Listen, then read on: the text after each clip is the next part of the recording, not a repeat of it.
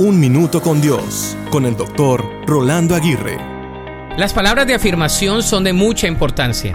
Muchas veces afirmamos lo que es verdadero y también podemos afirmar contraproducentemente lo que es falso. Sin embargo, se ha comprobado que las palabras de afirmación construyen confianza, desarrollan firmeza y habilitan muchas destrezas.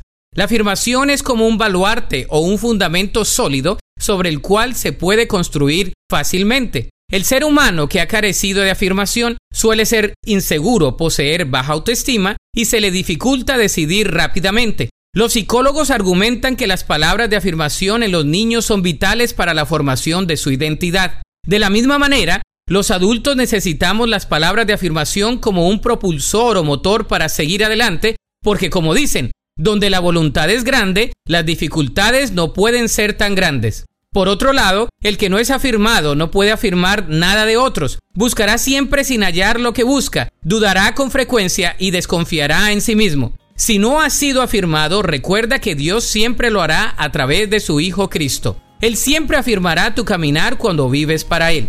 La Biblia dice en Mateo 3:17, y una voz dijo desde el cielo, Este es mi Hijo muy amado, quien me da gran gozo.